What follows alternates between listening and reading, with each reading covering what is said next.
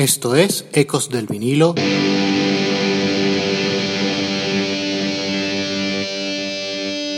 Radio. Hola, esto es Ecos del vinilo radio, les habla Ricardo Porman. Hoy quiero compartirles una revisión de uno de los singles más exitosos de los Stone Temple Pilots. Les hablo de Sour Girl, corte incluido en el disco número 4 de la banda norteamericana. Iniciamos.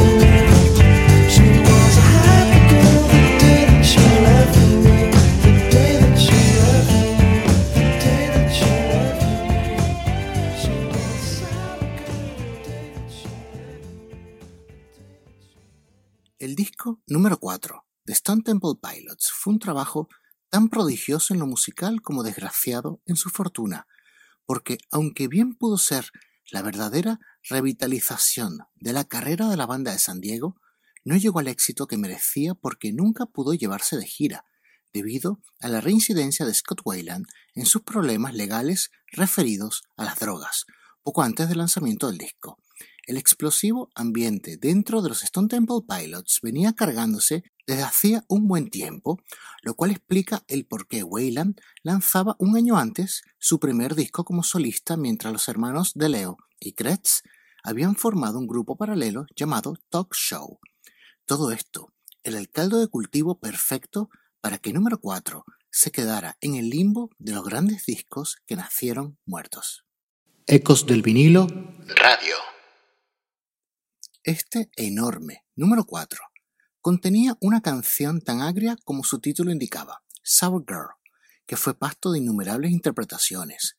Con letra de Scott Wayland y música de Dean DeLeo, Sour Girl, a pesar de ser una gran canción, sonaba fuera de lugar, demasiado conectada con las vibraciones y texturas del Tiny Music Songs for the Vatican Gift Shop, disco del año 96. Parecía el nuevo Lady Picture Show pero mucho más oscura y amenazante, con versos cargados de amargura y tristes reproches, además de contar con una rica base de guitarras acústicas, lo cual era un matiz rompedor frente a los intensos decibelios eléctricos del resto de las canciones.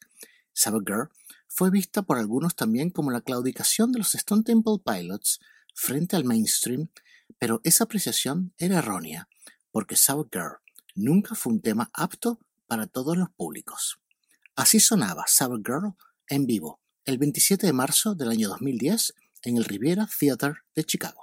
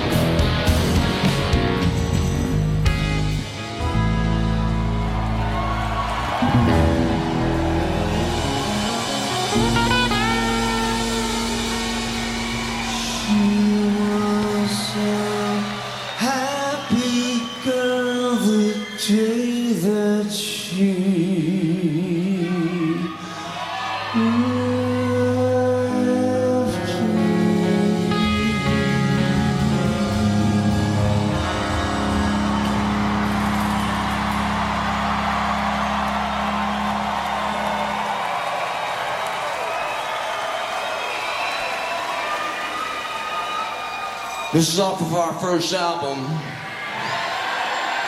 This is the last single. It's called Creep. Scott Weiland explicó en su autobiografía de qué trataba Sour Girl. Todos están convencidos de que se trata de mi romance con Mary, pero todos están equivocados. Sour Girl se escribió después del colapso de mi relación con mi primera esposa Janina. Se trata de ella. She was a sour girl the day that she met me. Escribí. She was a happy girl the day she left me. La nota de rescate, por supuesto, fue la fortuna que nos costó nuestro divorcio. Y el estado de felicidad que presumí que era el ánimo de Janina fue porque finalmente había liberado su vida de un hombre que nunca había sido fiel.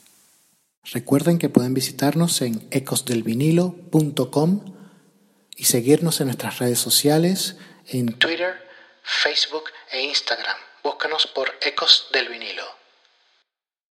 El videoclip de Sour Girl con Sarah Michelle Gellar no hizo sino reforzar ese discurso melancólico y crepuscular, con la presencia de las figuras de una especie de teletubbies tan macabros como el paisaje de fondo donde Scott y Sarah interactuaban en una danza de aparente romance. Sour Girl se publicó como single el 16 de abril del año 2000 con tomas en vivo de Sex and Violence y Sour Girl en la cara B, convirtiéndose en el single más exitoso del álbum, llegando al número 78 en la lista del Billboard Hot 100. Con la cara B, Sex and Violence, en vivo, llegamos al final del programa. Esto fue Ecos del vinilo radio les habló Ricardo Porman.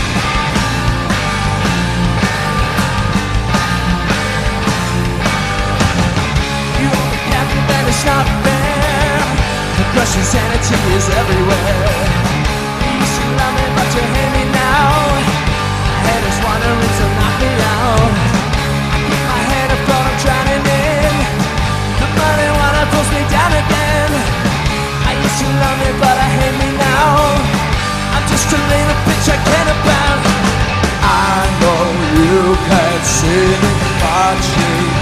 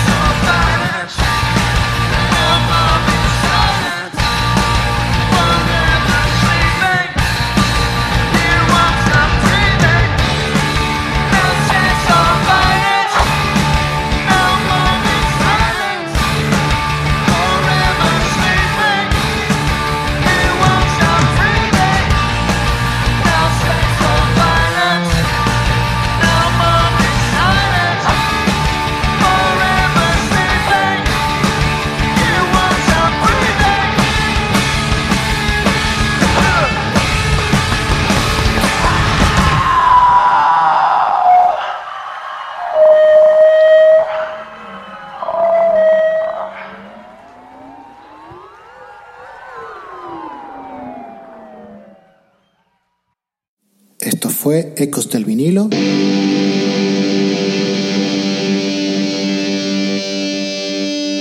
Radio.